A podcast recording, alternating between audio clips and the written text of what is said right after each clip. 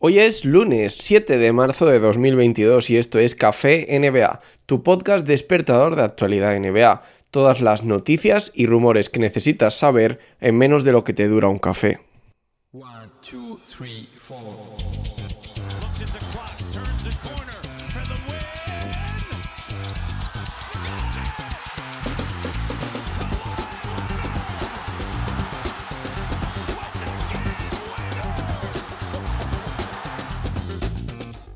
Espero que hayáis pasado un buen fin de semana. Arrancamos con fuerza una semana más. Ya queda muy poquito de regular season y eso se va notando en el ambiente. Hoy es 7 de marzo, como decía antes, y tengo las 5 noticias más importantes del día con alguna mini noticia dentro que lo convierten en 8 o 9 noticias.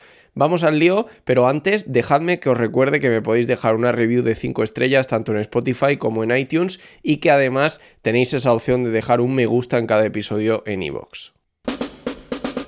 Dejadme empezar hablando de Vogel otra vez, de los Lakers, de esta situación que están pasando esta temporada y por supuesto también de lo que está siendo la temporada para Russell Westbrook.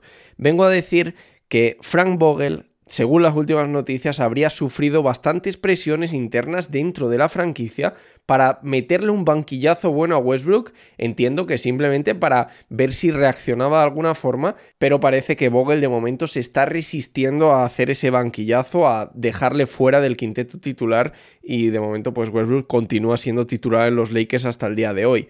Además, junto a esta noticia también se ha sabido otra, que es que los Lakers entienden de algún modo que la temporada no esté yendo bien porque han tenido toda la temporada la baja en un. Esto es lo que han filtrado, ¿eh? O sea, estoy dando motivos reales de la filtración hablan de esa baja de toda la temporada en un como una pieza clave del equipo. No sé si esto estáis de acuerdo o no.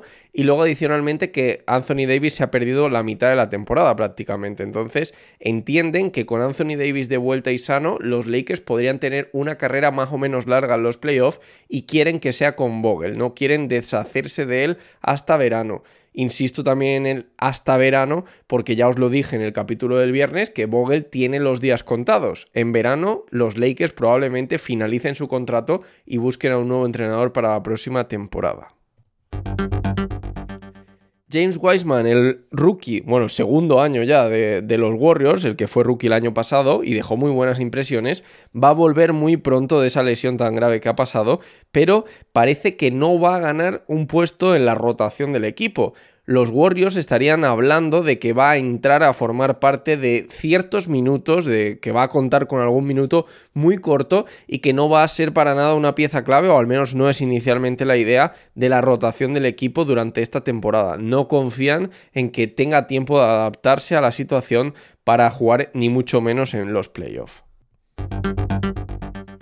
Hemos sabido ahora también que los Dallas Mavericks estuvieron negociando con los Toronto Raptors, si recordáis, se habló de una posible oferta de los Raptors en la que ofrecían a Goran Dragic más Chris Butcher a cambio de Kristaps Porzingis. Sin embargo, ahora sabemos cuál era la oferta real, ¿no? E, esto a lo mejor fue la contraoferta que hicieron los Raptors a la oferta que habían hecho los Maps, que era Porzingis por Goran Dragic y Trent Jr., Gary Trent Jr. Claro, los Raptors entendiblemente dijeron que ni mucho menos se iban a desprender de Gary Trent Jr. y por tanto cerraron en ese punto las negociaciones. Por eso finalmente Porzingis terminó yendo a Washington, que fue prácticamente la única oferta que tenían sobre la mesa. Ya sabemos, por Zingis, valor de mercado casi nulo esta temporada. Si recordáis también, la semana pasada os hablé de ese debut estelar de Nick Stauskas en la G-League con dos partidos impresionantes que hicieron historia anotando 100 puntos en esos dos partidos con un partido de 57 y otro de 43, pues bien, le ha servido esa promoción en la G-League porque ha cerrado este mismo fin de semana un contrato de dos temporadas con los Boston Celtics. Y hablemos ahora de regresos de esos jugadores que están muy cerquita de volver. Empezamos por Víctor Oladipo, que parece que va a debutar hoy mismo, hoy lunes, con los Miami Heat. Y pues bueno, por fin le tenemos un poquito de vuelta, parece, a ver qué tal esas sensaciones, pero si todo va bien, pues formará parte de ese temible equipo de los Miami Heat de cara a los playoffs. Luego, Ben Simmons se confirma que no jugará esta semana, al menos no jugará antes del 10 de marzo, porque se ha confirmado, por filtración o por realidad, pero se ha confirmado que no va a jugar ese morboso partido ante los Philadelphia 76ers que se va a disputar, como digo, este 10 de marzo. Y por último, buenas noticias para los Milwaukee Bucks, que es verdad que han conseguido el fichaje de Serge Ibaka para sustituirle, pero que no les va a venir nada mal saber que el retorno de Brook López está muy cerca después de que por fin haya vuelto a los pabellones a entrenar 5 contra 5. Es decir, estamos ya viendo que la vuelta de Brook López es casi inminente. Estaríamos hablando de que como tarde regresaría en el mes de abril. Y esto es todo por hoy. Recordad, como decía antes, me podéis dejar un me gusta en este episodio en iVoox, una review de 5 estrellas tanto en Spotify como en iTunes, en Apple Podcast.